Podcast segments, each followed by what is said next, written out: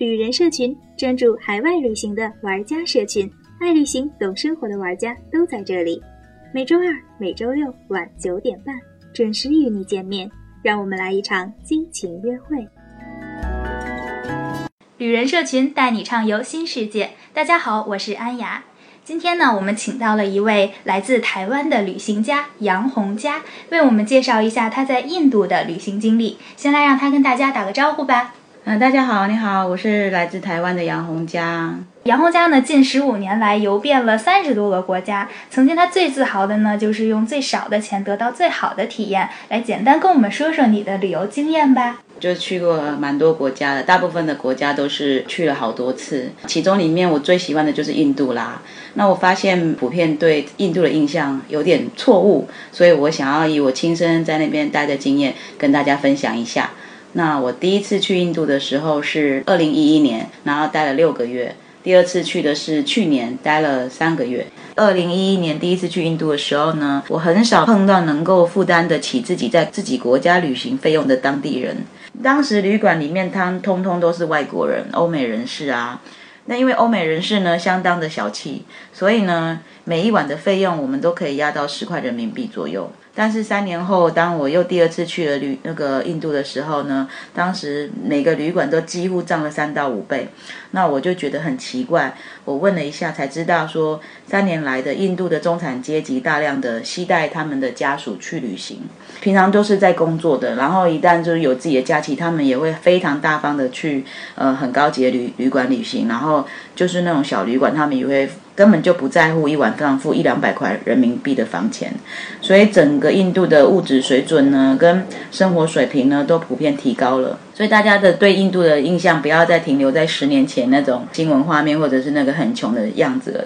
有第二次去，那看来真的是印度这个地方相当的吸引你。印度分为南印和北印，那这两部分具体有什么不同或者相同点，可以给我们介绍一下吗？南印是指孟买以南，在孟买以北的，我们都称为北印。我是觉得南印度会比北印度好，因为北印度的话呢，天气比较热、比较湿，且人们比较穷一点，那就是你们大家印象中的印度。但是如果你第一次只去了北印度，那你可能不会再去了。但如果你很幸运的选到了南印度，那我觉得你一定会爱上印度的哦。比较喜欢南印度的原因是因为，呃，南印度人受过的教育比例比较多，而且相对来说比较有钱，比较受过教育，所以南印度人我比较在南印度的时候比较少遇到来跟我随意搭讪的人。那在北印度就有很多人一天到晚来跟你聊天，其实他们的目的多半不是要你的钱，就是要发生关系。在南印度的话呢，就只有你有困难的时候，大家就会马上伸手去帮你。但所以南印度呢，就比较有少那种宰观光客的情形，当地人都是去南印度旅行的。所以如果你不是为了朝圣啊，印度教或者是佛教的朝圣，很少会有人去北印度观光的。因为我在北印度看到太多被宰的例子了。尤其是新德里，就是首都，是最可怕的地方。我建议大家一到德里立马离开那里。我举一下我自己的经验哈，我当时在德里的时候，从来没有办法打的坐到我自己想要去的地方，我都会被载去别的地方。还有印度很多店或者是旅馆，他们都使用同一个名字，所以比如说我说我要去叉叉酒店，然后他就会带我去另一个叉叉酒店，但是是名字相同，可是不是我要去的那个。然后当时他就会要我付钱，可是明明就是没有到我要去的地方。还有一次我说我要去观光局，国家的那观光局，他就带我去一个假的，然后硬要我进去。然后就是为了要骗我的钱，所以好几次我都非常生气。离开了德里之后呢，我到了别的城市，就遇到一个瑞士的小男生，他就是已经被宰了，被宰了好几千块美金呢。他也是在德里被宰的。一落地到德里的时候，一定要特别特别留意，以为说到了印度就便宜，但是其实德里是大家都不了解印度的物价的时候，是最容易被骗的时候。还有北印度比较脏乱哈，跟南印度是完全不一样的哦。在南印度的时候呢，我曾经吃到呃人民币五块钱的一餐，跟住到人民币十五块钱的一晚的房间，这个住的跟吃的其实是相当好的哦。建议一定要先去南印度，一定要把景点概括到南印度，这样比较好。我印象中的印度可能就是跟您刚才也说的是北印度的那个印象差不多。那说到以前对印度的印象啊，我们好多人呢对印度的认识都是从一些电影里的，比如说《贫民窟的百万富翁》啊，《三傻大闹宝莱坞》啊，这些电影拍的都非常的精彩。但是其中呢就会呃概括出一点，就是印度现实社会的一个等级制度。通过电影我就觉得这个印度啊，它等级制度特别的明显，高层受过高等教育并且富有的人，他一辈子都会过得非常的好，并且顺利。底层的人呢，一辈子都会很穷，并且好像永远翻不了身。那么在现在的印度状况还是这样吗？会得到一些改善没有？哦，印度其实种姓这个制度呢，变成比较不那么的明显了，比以前来说啦。但是我有发现到一件事，就是印度最高阶级的叫做婆罗门。那这个婆罗门呢？他们本来是印度教里面的祭师，他们现在已经是呃融入社会各个阶层，有的当 IT 工程师啊，有的开旅馆啦，有的卖服饰啊，这样子的各个种姓的阶级，他们都在嗯社会里面从事不同的工作。不过他们还是会很骄傲的说：“哦，我是婆罗门。”婆罗门的人有个特色，就是腰上会缠一条红丝线，如果缠那个红丝线，就代表他是婆罗门的等级。除除此以外呢，他们都不太会去提到这个婆罗门的人，他们有一个特。特色就是他们的肤色会比较白。其实还是说到一些呃印度的误解哈，就因为我们经常把印度称为一个开化的民族，也有一些图片呢会是那种一辆摩托车上载了得有六七个人，然后还有两边有桶，还拎拎着两个小朋友，然后还有的那种过火车那个铁轨两边就特别密集的都是卖菜的摊位，然后那个火车从中间歘一下过去，过去之后那个摊位。很安然无恙的接着卖菜，然后就感觉哇，好神奇！果然对，不可思议，果然是个开挂的民族。那就这种呃，特别让我们呃外国人感觉大吃一惊的画面，在印度当地会经常能看到吗？不经常哎，呃，你说的那个火车的那个经过菜市场那个，它是有一个地方在孟买，就是只有那个地方是这样的。在印度的话，你有没有遇到一些不太常见的，让我们一般人的思维可能不太理解的一些神奇现象？有有，比如说我常常会在呃逛街的时候看到两个男生手牵手在逛街，这个现象在印度非常的普遍哈。但是男的跟女的就一定不会手牵手。印度的那个非常非常严格的那个性观念下面，他们不太允许男女之间在公共场合下有手牵手的行为。这个还真是挺颠覆的哈。我觉得就是有时候在北京逛街的时候，看两个男的手牵手一下，我都会跟我旁边的朋友说：“哎，你看，又是一对 gay。” 他们就好普遍哈。对他们是真的不是 gay，他们就是一种文化习惯。印度的男生和女生不能手牵手逛街，他们这个这方面被压抑啊，或者说是法律的一些规定啊，啊，那这个会不会导致他印度的一些特殊的一个社会现象？所以说，印度有这么多强暴案就是这样子来的。其实，在印度的话，男生的那个是非常被压抑的。就是因为太被压抑了，可是呢，在他们的电视啊，或者是每天的电影里面呢，又有太多那种很美丽的印度女星，然后穿的很少很少，在电视里面这样跳舞啊，搔首弄姿的。所以我是觉得印度的男生是其实是非常可怜的，因为如果有相爱的一对男女，他们是绝对绝对不可以发生关系的。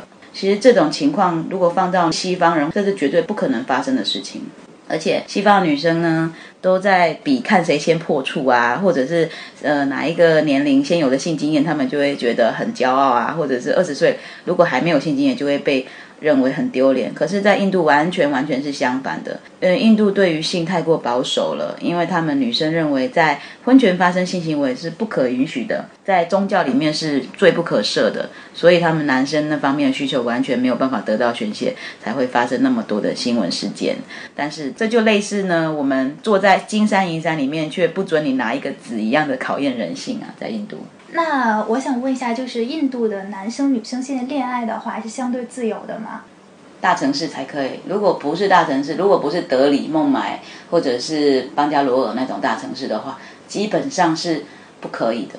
真的是不可以，那就相当于他其他的一些地方的恋爱还是父母之命媒妁之言对对对对，很少有自由恋爱的。哦，这么想想还是蛮可怜的哈。嗯，他们很多很多结婚的都是从来没有看过对方的。哦，这个好像我爷爷奶奶那个时间那种感觉。对，所以印度现在的性观念跟我们爷爷奶奶那一代特别像。那其实这个是不是也跟他们的受教育的平均水平还是有一定关系的？我觉得。你说对了，就是如果说父母亲都是高高教育或者是很有钱的那种家庭，会比较开放一点，会相对比较开放一点。然后他们的子女也会能呃会在大学里面会交男女朋友的，但他们其实还是不敢带回家给父母看的。的确是一个挺矛盾的感觉哈，非常非常矛盾。还有一个很很有趣的事情，就是印度的插队的情形非常的严重，所以呢，你看到他们任何时候在排队，他们都会跟前面跟后面的那个紧贴在一起，就是。身体跟身体粘在一起那种紧的，为什么他们要这样子呢？就是防止被插队。你去了两次印度，每次去的时间也不短，肯定也是参加了他当地的一些，比如说特色的节日啊，然后也能感受到一些当地特殊的文化氛围。是。然后这种特殊的文化氛围带给你一些什么样的冲击，或者说你最喜欢、最享受其中的哪些部分？我最享受的呢，就是他们每一个节庆呢。每一个人都会在街上跳舞，然后他们是这样子的，不管你走到哪里去，都会有有一部卡车，然后那卡车上面呢就有好多好多的乐器，很多人都在敲鼓啊什么什么，后面一堆人跟在后面跳舞的。那这个时候呢，你就可以跟着他那个队伍一起跳舞，这是我觉得非常有趣的现象。然后每个人都非常的开心。他们是每一个地方会有一个小区，然后小区的话会组织成，就是他们约好什么时候要去街上游行跳舞，然后所有路过人看到都可以一起加入。啊，感觉他们生活还是挺快乐的哈。是，他们是很快乐。印度的各个地方的节日都不一样哦，比如说新德里那一带，北印度最大的节日就是灯节，叫做迪瓦里。那最近几年灯节有慢慢扩大到全国的趋势，所以说以南印度的话，也开始有时候会庆祝灯节了。那灯节呢，类似中国的春节，那它时间是在每年的九月底到十月初之间，然后大部分都是雨季结束后的连续十天的庆祝。那当时呢，会有很多印度的男女老少一起出游啦，所以火车呢或者是汽车票都一票难求，而且房价也会贵很多哦。哎，那说到火车票一票难求，我又想起来那个 开挂的民族，就是各种挂在火车外面的人，这个是真的吗？